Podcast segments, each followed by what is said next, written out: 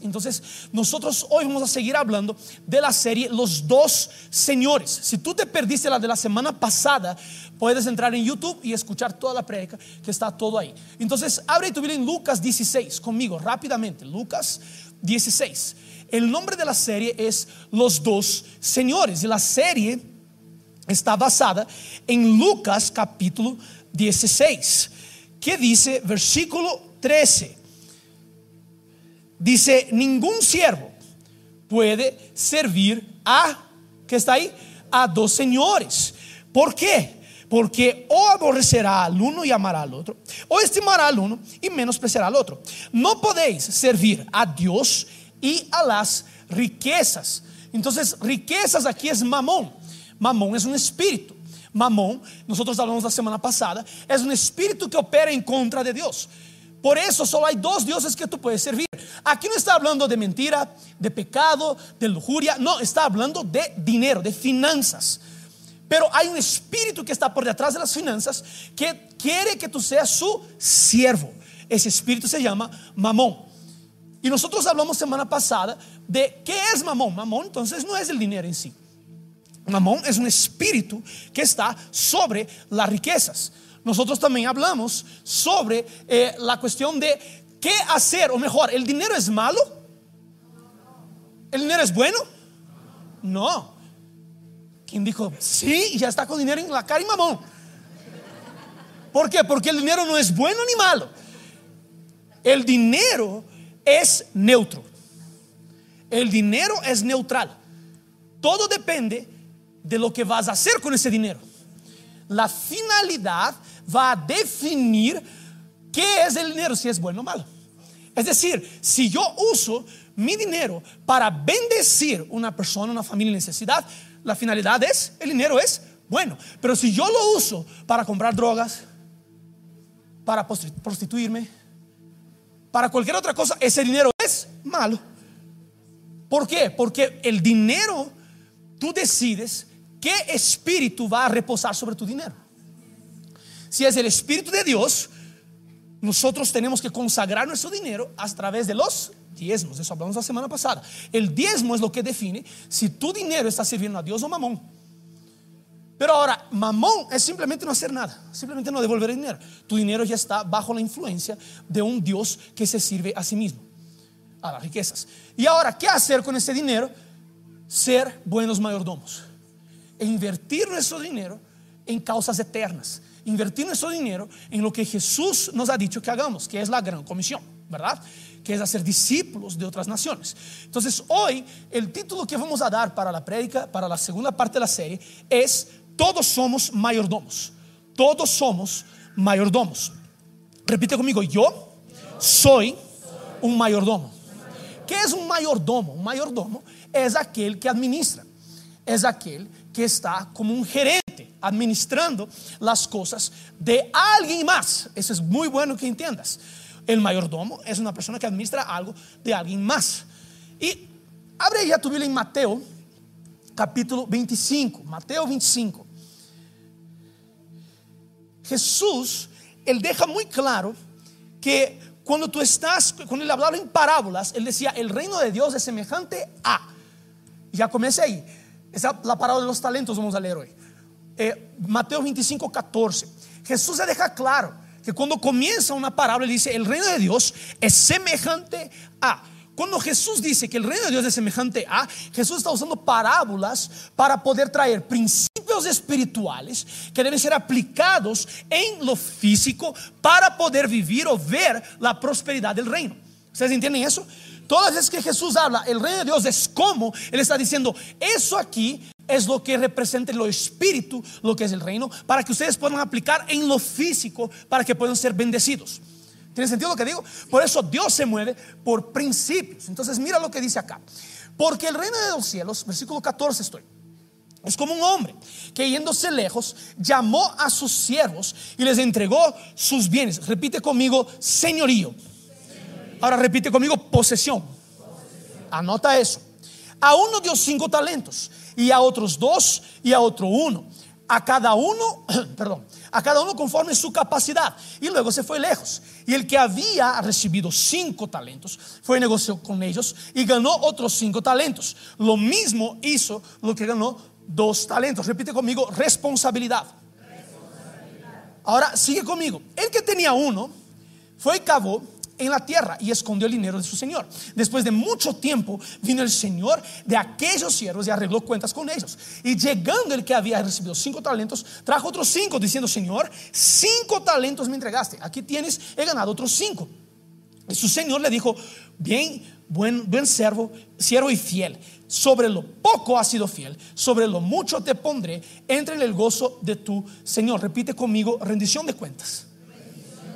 Llegando también el que había recibido dos, dijo, Señor, dos talentos me entregaste, aquí tienes, he ganado otros dos sobre ellos. Su Señor le dijo, bien, buen siervo y fiel, sobre poco has sido fiel, sobre lo mucho te pondré. Entra en el gozo de tu Señor. Estoy medio rápido, ¿no? ¿Les está gustando la velocidad?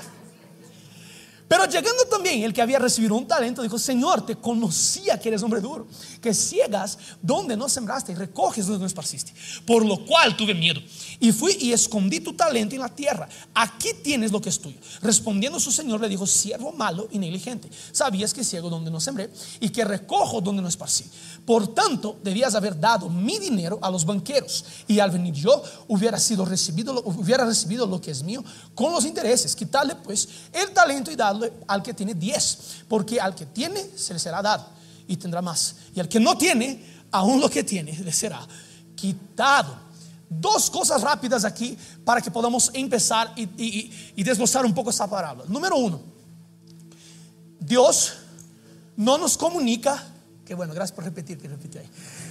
Dios no nos comunica, no era para repetir. Bueno, bueno, me ayudar. Dios no nos comunica, pero deja ahí entendido de que nosotros debemos multiplicar lo que está en nuestras manos. En ningún momento Dios llega a los siervos y dice multipliquen.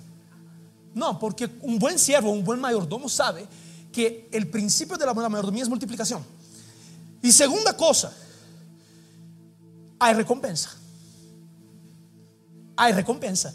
El propio Señor Jesús dice que aquel que me sigue a mí, deja todo por mí, en esa vida aún va a recibir recompensa. Entonces yo creo en un Dios que nos recompensa. Yo creo en un Dios que nos da la habilidad de multiplicar, pero también creo en un Dios que nos da recompensa. Amén. ¿Ustedes creen eso también?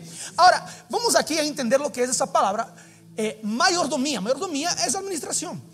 Ahora, esa palabra en el griego es la palabra oikonomos, que es la palabra que viene de economía. Economía. Nosotros conocemos esa palabra. Entonces, oiko tiene que ver con bienes, tiene que ver con casa, de hecho. Tiene que ver con bienes, tiene que ver con bienes materiales. Y nomos tiene que ver con gestión con gobierno. Entonces, hoy economía o hoy economos tiene que ver con buena gestión de mis bienes. O economía sería eso. Una buena gestión de mis bienes. Y Jesús aquí está siendo muy claro, ustedes son mayordomos. Y yo les estoy entregando cosas para que ustedes puedan administrar, hacer buena gestión de los bienes que están en sus manos. ¿Cuántos están entendiendo hasta acá? ¿Sí? Ok, entonces vamos número uno acá. Yo tengo cuatro principios de la mayordomía que nos van a ayudar el día de hoy. Yo les hice repetir cada uno de ellos. El primer principio es el principio del señorío. Si estás anotando, nota va a aparecer aquí en la pantalla. Pero es el, principio del señorío, es decir, posesión. Abre tu Biblia en Salmo 24, versículo 1. Salmo 24, 1. Salmo 24, versículo 1. Dijo, dice así: De Jehová es la tierra. ¿De quién es la tierra? Y su plenitud. El mundo y los que en él habitan. ¿De quién es la tierra? ¿Y quién más es de él? Los que en él habitan. Somos, somos suyos. Entonces, yo tengo que entender que yo no puedo poseer nada no posees nada. Tú no tienes nada. Ay, Dani, pero está siendo muy directo. No estoy diciendo lo que la Biblia dice. La Biblia dice que si de Jehová es la tierra y de los y, todo lo que en él habita, está diciendo que todo lo que está en ese salón, todo lo que está alrededor del globo terrestre es posesión del Señor Dios. Eso es posesión de Él.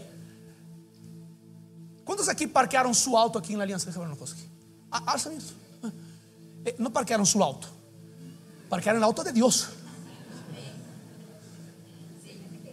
Ni su auto es tuyo, es el Señor.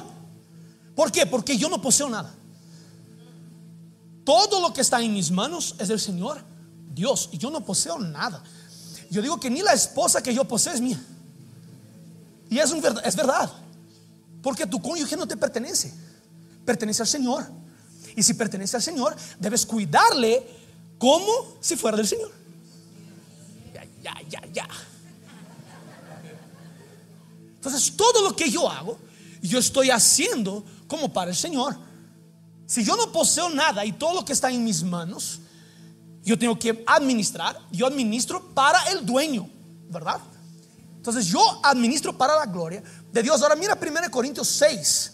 Abre conmigo 1 Corintios 6, versículos 19 y 20.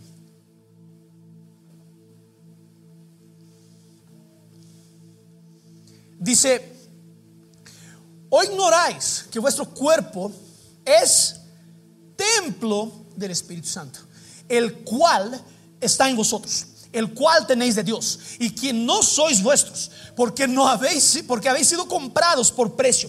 Glorificad pues a Dios en vuestro cuerpo y vuestro espíritu, los cuales son de Dios. Ni siquiera de tu cuerpo tú eres dueño. Ni siquiera de tu cuerpo, ni siquiera de eso aquí que tienes, tú eres dueño. Por eso tú lo administras para la gloria del Señor. Por eso tienes que cuidar tu salud, hacer ejercicio. Por eso tienes que salir a trotar. Vamos a correr la ruta de las iglesias acá. Por eso tú tienes que alimentarte bien. ¿Por qué? Porque ni tu cuerpo es tuyo. Y estás cuidando para la gloria del Señor. ¿Tiene sentido lo que digo? Entonces nosotros somos simplemente mayordomos. Entonces, ah, pero ¿y la propiedad que yo compré en lugar tal? Por la constitución ecuatoriana yo soy dueño. ¿Ok? Pero ¿cuántos saben que Dios no se rige por la constitución ecuatoriana? Tampoco por la brasileña. Tampoco, Dios no es brasileño, Dios no es ecuatoriano. Dios es Dios. Dios no se rige por eso. Él es dueño de todo. Él es quien te dio la, el privilegio de poder administrar todo. Es un privilegio. Quiero que entiendas eso. Que tú administres todo lo que tienes, todo lo que Dios te ha dado. Tus hijos. Tus hijos no son tuyos. La Biblia dice que tú estás cuidando a tus hijos solo por un poquito, porque son flechas en las manos de Dios. Ni tus hijos son tuyos, porque tus hijos son de Dios. Todo lo que yo tengo es del Señor, Dios, no es mío. Entonces, hay una frase, o una, frase de Billy Graham. ¿Cuántos conocen a Billy Graham aquí? Todos saben quién es Billy Graham, ¿verdad? El mayor evangelista de nuestros tiempos. Dice, ¿alguna vez has visto un cadáver saliendo de esa tierra con una maleta? Claro que no. Alguna vez, eso aquí ya es otra cosa, alguna vez has visto un hombre de 200 años cargando dinero. ¿Por qué? Porque nada te llevas de aquí. Porque nada es tuyo. Todo es de Dios. Todo tiene que ser administrado para el Señor Dios. Tu espíritu, tu alma y tu cuerpo fueron entregados como un regalo del Señor Dios. Lo que tú haces hoy, lo que está en tu ser, es un regalo para que tú cuides para que tú seas responsable con tu cuidado ahí. Todo lo que pasa por tus manos en esa tierra fue un préstamo dado por Dios. Todo lo que tienes ahorita fue un préstamo dado por Dios. Todo lo que tienes, tu familia, tus bienes, tu trabajo, eso es un préstamo que Dios te da. Mira tus manos, así. ¿Quién te dio tus manos? Para producir. Si el propio Dios te dio las manos, las manos tampoco son tuyas. Nada es nuestro. Repite conmigo, nada, es mío. Todo es de Dios. Abren Deuteronomio 8, 17, 18. Deuteronomio 8, 17, 18. Dice, y digas en tu corazón, mi poder y la fuerza de mi mano me han traído esa riqueza.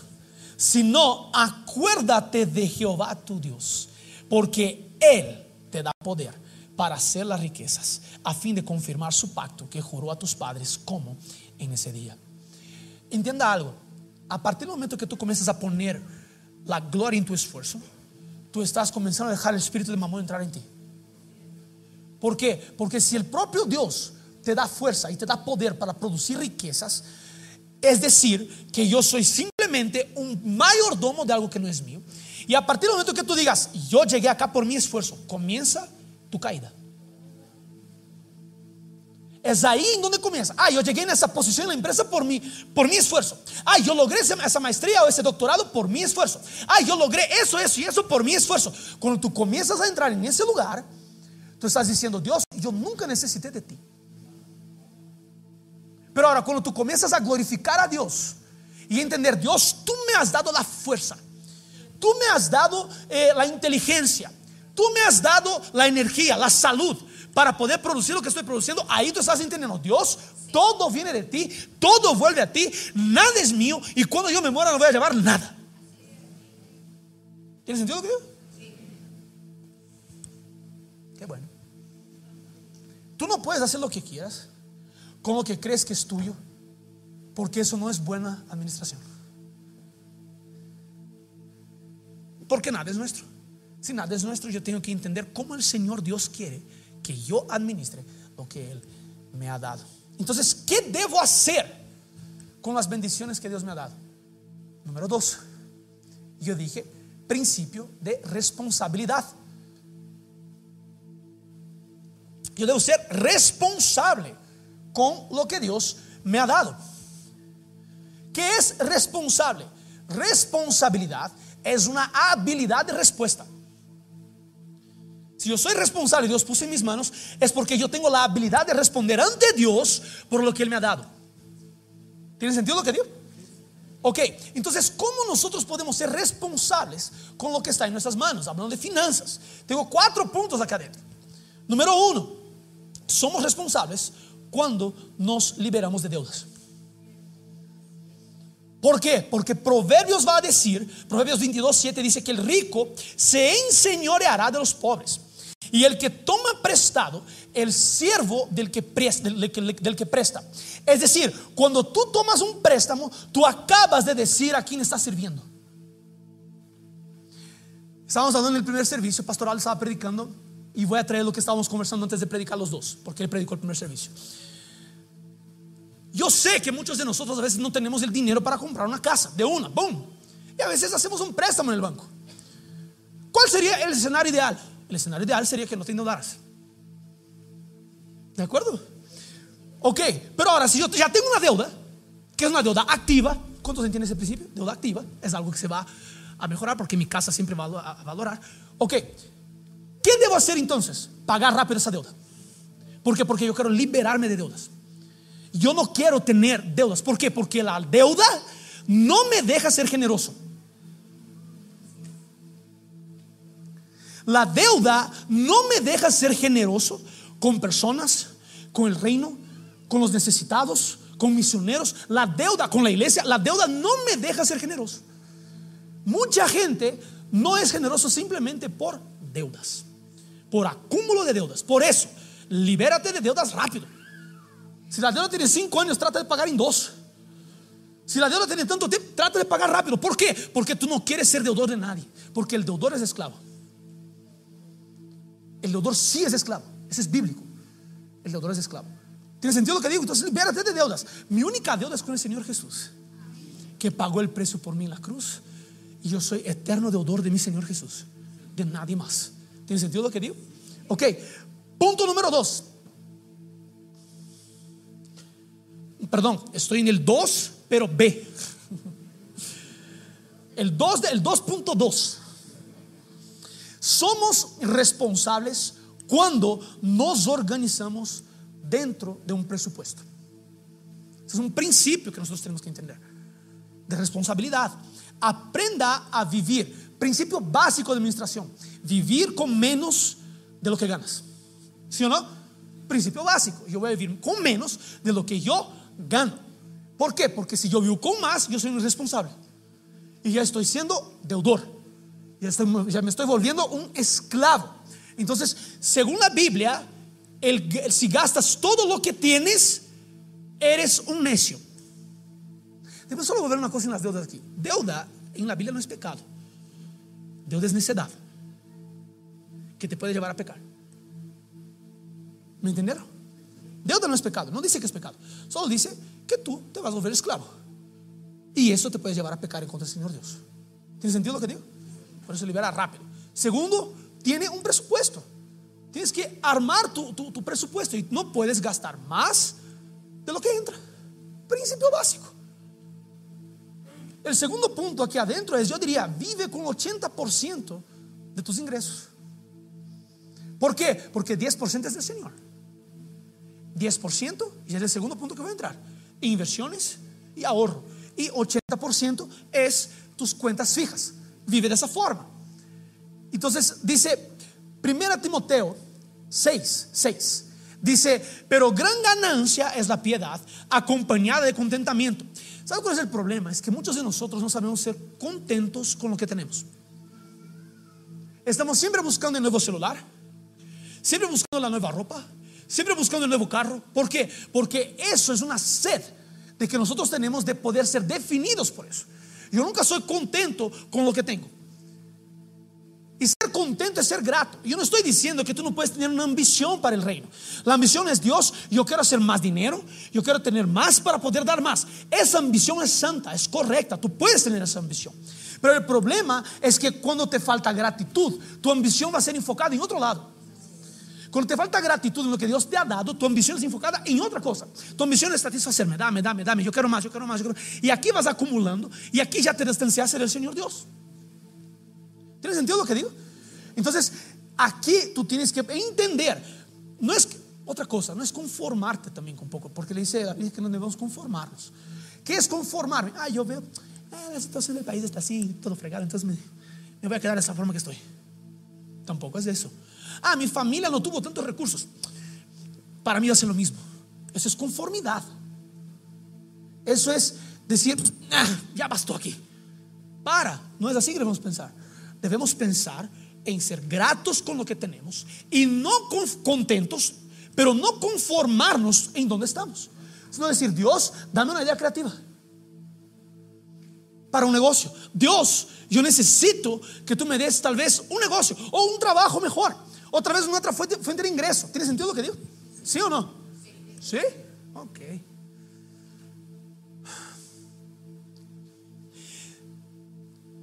Mira una cosa, cuando tú comienzas a ordenar tu presupuesto, las deudas comienzan a caer y la generosidad comienza a aumentar. Deuda y generosidad no coexisten. ¿Por qué? Porque tus deudas te roban de ser generoso. Por eso organiza tu presupuesto. Otra, perdón, ven a Lucas 14 conmigo. ¿Por qué? ¿Quién de ustedes queriendo edificar, estoy leyendo 14, 28, solo escuche por, por el tiempo. Lucas 14, 28, y 3, 28 al 30. Porque ¿quién de ustedes, queriendo edificar una torre, no se sienta primero a calcular los gastos, a ver si tiene lo que necesita para acabarla? No sea que después que haya gasto, pu- puesto el cimiento y no puede acabarla, todos los que ven comiencen a reírse, diciendo, este hombre comenzó a edificar y no pudo terminar. Es decir, muchas veces tú tomas decisiones en tu vida equivocadas y luego pides la misericordia de Dios. Yo malgasto mi plata, yo no invierto bien mi plata y ahora Dios, ay Dios, por favor, sálvame. Espera, Dios puede salvar porque Dios es misericordioso. Ok, yo creo en Dios misericordioso. ¿Cuántos creen eso? Yo creo, pero ahora, yo creo un Dios que también es galardoador de los justos. Galardonador.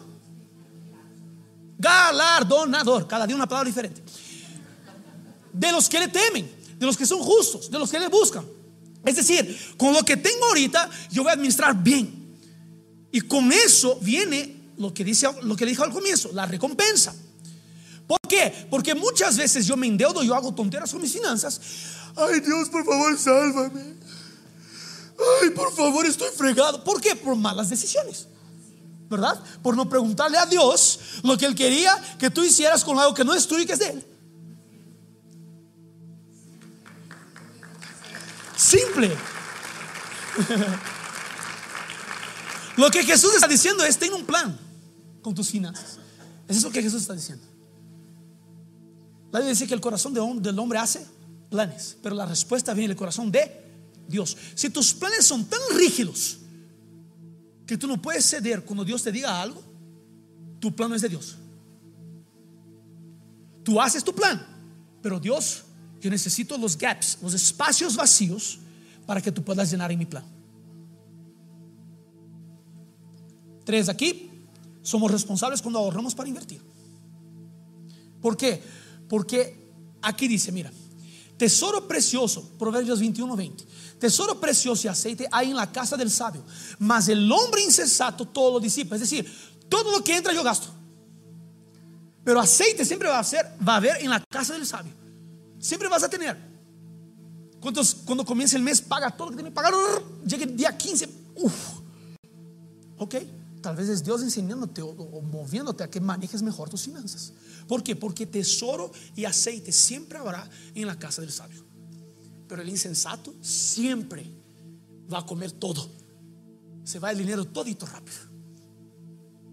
Hay un dato que dice que 78% de las personas en el mundo a cada 10 años van a tener una crisis financiera. Eso es un dato estadístico, correcto. Es decir, ¿cuántas personas tenemos aquí? Unas 500. Ok, no estoy, profetizando, estoy diciendo que el dato. 400 personas a cada 10 años en ese salón van a pasar por una crisis financiera. Ese es un dato. Ahora, ¿cómo yo me preparo para eso? Yo ahorro, yo invierto. Yo tengo de 3 a 6 meses un ahorro de emergencia que me funciona de mis gastos. Es decir, si yo gano mil dólares al mes, yo tengo que tener guardado de 3 a, de 3 a 6 mil dólares. Porque si me viene una pandemia, yo tengo un ahorro guardado. ¿Tiene sentido lo que digo? Estoy preparado. Todo tenemos que ser responsables. Otra, somos responsables cuando donamos de nuestros recursos financieros. Entonces la responsabilidad no está simplemente en administrar bien, pero también está en ser generoso. La responsabilidad nuestra es ser generoso. Hay la historia de un hombre que va a aparecer aquí en la pantalla. Puedes poner ahí, por favor. Eh, ¿Cuántos ya escucharon hablar de ese hombre aquí? ¿Cuántos lavan sus dientes con la pasta de dientes que él creó? ok, esa es una empresa cristiana. William Colgate, él creó la marca Colgate y también Palmolive. Y él creó un principio en su vida. ¿Cuál era el principio? Yo voy a vivir con 10% y voy a entregar 90%. Y sus 90% él entregaba para plantación de iglesias, él entregaba para misioneros, él entregaba para personas de necesidad y él vivía con el 10% de su ingreso. Y yo tengo ese sueño de vivir con 10% de lo que gano. ¿Por qué? Porque cada día yo quiero poder ser más generoso con los recursos que Dios me ha dado. ¿Tiene sentido lo que digo? Ustedes deberían pensar, Dios, ¿cómo yo puedo aumentar mis ganancias, disminuir mis gastos para poder ser más generoso con el reino? ¿Tiene sentido lo que digo? Por eso tú tienes que pensar en eso. Y hoy tenemos hasta hoy esa marca que a nosotros nos bendice. Y es una marca que hasta hoy opera de esa forma. ¿Tiene sentido lo que digo? ¿Cuántos quieren tener un negocio que pueda vivir solo con el 10% y 90% para el reino? ¿Quieres eso? Te voy a dar un consejito aquí entre paréntesis. Consejo pastoral. Diezma de tu negocio. Consagra tu negocio al Señor.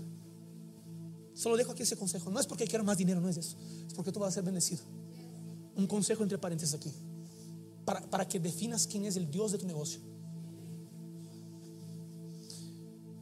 Tres, principio de rendición de cuentas. Hay un principio de rendición de cuentas. Es decir, en algún momento vas a tener que rendir cuentas al Señor. Dios espera responsabilidad tuya en algunas áreas.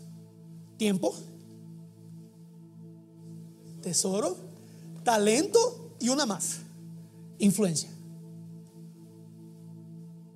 Dios te va a pedir cuentas. ¿Cómo tú invertiste tu tiempo que no es tuyo que es mío, porque yo soy el Dios del tiempo que puedo dar vida y sacar la vida. ¿Cómo invertiste tu tiempo?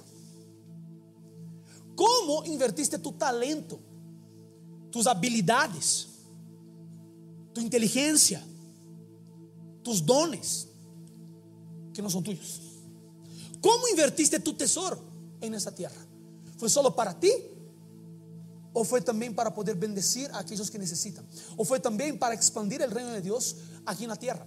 Ahora mejor, ¿cómo expandiste o cómo manejaste, cómo fuiste buen mayordomo de tus relaciones, de tu influencia? Ay, pastor, pero yo no soy una influencer. Todos somos influencers. ¿Por qué? Porque todos nosotros tenemos personas en que tenemos influencia en sus vidas. No necesitas tener una cuenta de 30, 40, 50 mil en Instagram para ser llamado influencer. Todos somos influencers. Todos tenemos influencia sobre alguien. Tú tienes influencia sobre tu padre, sobre tu madre, sobre tus hijos, sobre tu perro. Espero que tengas. bíblicamente espero que le domines. Bíblicamente. Pero todos tenemos influencia y Dios va a decir, mira, yo te di conexión en la política. Yo te di influencia con los mayores nombres de la nación. ¿Qué hiciste con esa influencia? Vas a rendir cuentas delante de Dios. Yo te di influencia en, la, en tu universidad. ¿Qué vas a hacer? Dios, Dios te va a cobrar. ¿Qué hiciste con esa influencia que te di en tu universidad? Dios te va a decir esa influencia que yo te di en tu empresa. ¿Qué vas a hacer? ¿Qué hiciste con esa influencia? ¿Qué hiciste con esa influencia? Que Dios te ha dado en los artes. ¿Qué hiciste con esa influencia? Dios te va a pedir. Dios va a decir, hey, yo te di influencia, yo te di favor. ¿Qué hiciste con eso? ¿Lo guardaste para ti? ¿O realmente la usaste para la expansión del reino? ¿Tiene sentido lo que digo? ¿Sí? Entonces vamos a rendir cuentas. Mira Romanos 14, 12 dice, de manera que cada uno de nosotros dará a Dios cuenta de sí. Dios confió su creación a nuestro cuidado. Por eso yo voy a rendir cuentas a Dios de todo lo que yo hago. Yo voy a rendir cuentas a Dios de la forma como trato a mi esposa. Yo voy a rendir cuentas a Dios de la forma como crío a mi hija. Yo voy a rendir cuentas a Dios de la forma como yo pastoreo esa iglesia. Yo voy a rendir cuentas, yo voy a rendir cuentas a Dios de todo lo que Dios me ha dado aquí, que no, es mío, es de Él. Y tú vas a rendir cuenta de todo lo que Dios ha puesto en tus manos. Eso aquí no es un juicio, eso aquí es simplemente debería causarte temor del Señor, ¿verdad? Porque todo lo que está en tus manos es del Señor. ¿Tiene sentido lo que digo? Ok.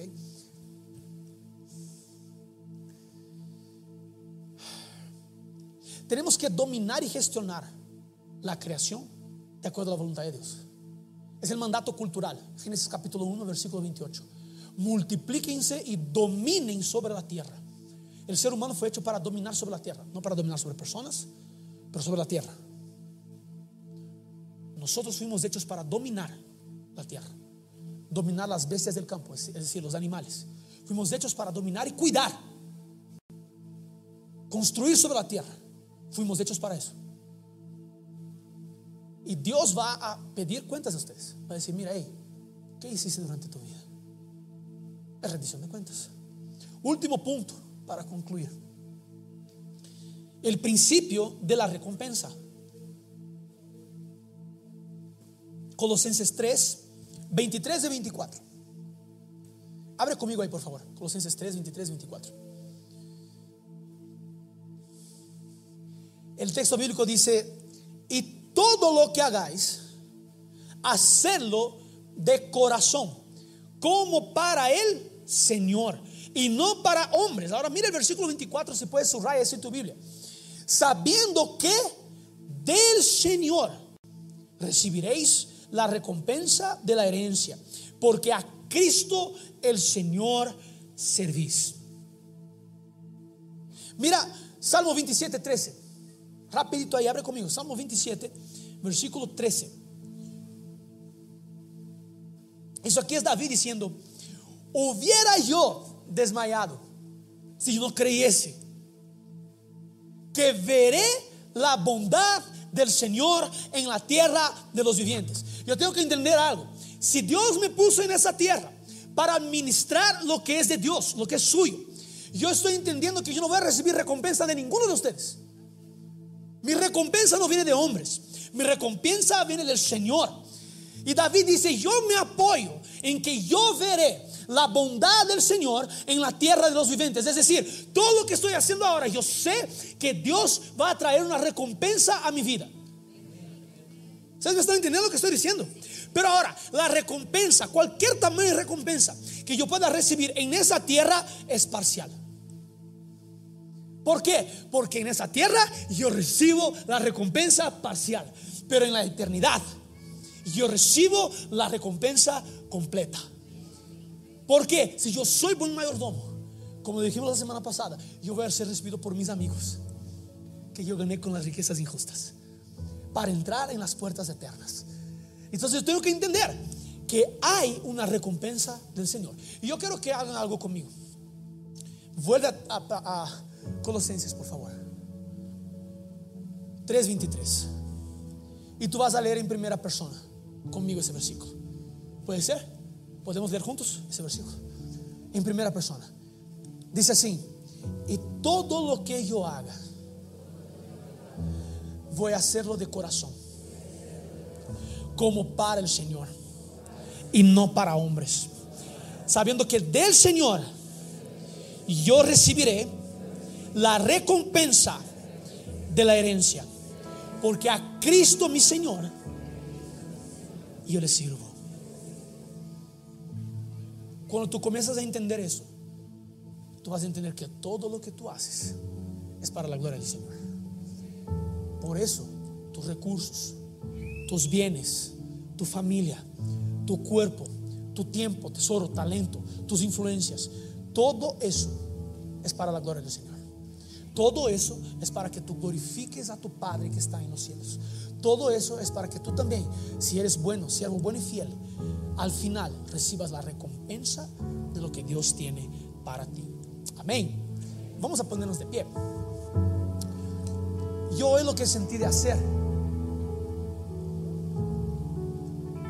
que yo sentí de hacer el día de hoy es, yo estaba orando con el pastor Aldo arriba antes de,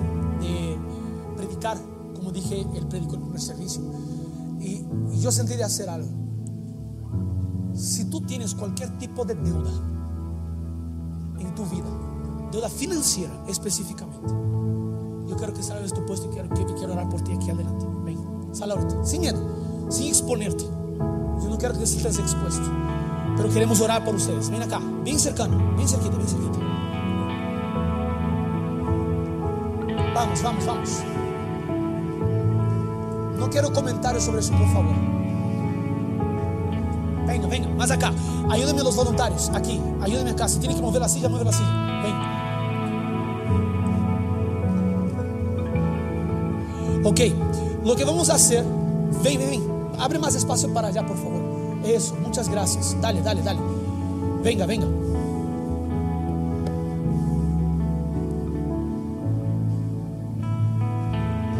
El Señor nos quiere ver bien. ¿Verdad? ¿Ustedes creen eso? El Señor nos quiere ver bien. Entonces ustedes que no tienen deudas, gloria a Dios por eso. Gloria a Dios. Extienden sus manos acá. Y ustedes que están aquí solo vamos a hacer así para recibir al Señor. Yo creo que Señor Dios él puede operar ahora con su gracia y con su misericordia sobre nuestras vidas. Para liberarnos de las deudas rápido. Para poder ser más generosos con el reino. Así que Dios, extiende tus manos acá, los que están ahí en las sillas. Señor Dios, yo oro hoy, en ese inicio de tarde, por mis hermanos y hermanas que están aquí adelante. Padre, yo oro para que tú, Señor, tú eres un Dios que todo puede y tú eres un Dios que puede traer provisión ahora. Y yo clamo, Señor Dios, ven sobre la vida de mis hermanos. Y, Padre, trae ahora la provisión para esa deuda. En el nombre de Jesús. Padre, yo oro ahora por ideas creativas. Yo oro ahora por nuevos contratos. Yo oro ahora, Señor Dios, por promociones en el trabajo. Yo te pido, ten misericordia de tu pueblo, Señor Dios. Y yo oro ahora que toda deuda se va se vaya en el nombre del Señor Jesús.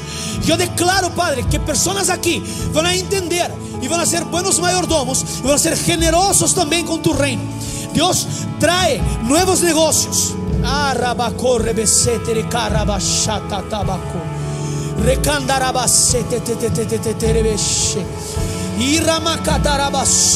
Yo declaro ahora que esa deuda se paga sola en la autoridad del nombre de Jesús.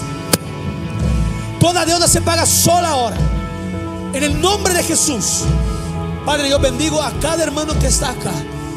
Gracias Dios por tu fidelidad. Gracias Dios porque podemos confiar en ti. Y ahora yo voy a pedir a todos que están en el salón que repitan conmigo. Repite conmigo bien fuerte, Señor Dios, yo me comprometo a ser un buen mayordomo de los recursos que me has dado. Yo me comprometo a invertir en tu reino, a expandir tu reino.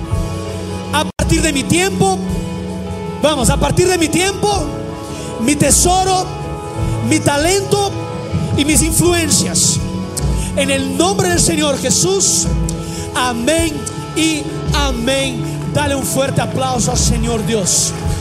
Gloria a Jesús. Gloria a Jesús. Amén. Amén. Yo conversando con el pastor Aldo antes del servicio, eh, nosotros queremos hacer algo. Queremos ayudarles a ustedes con un taller sobre manejo financiero.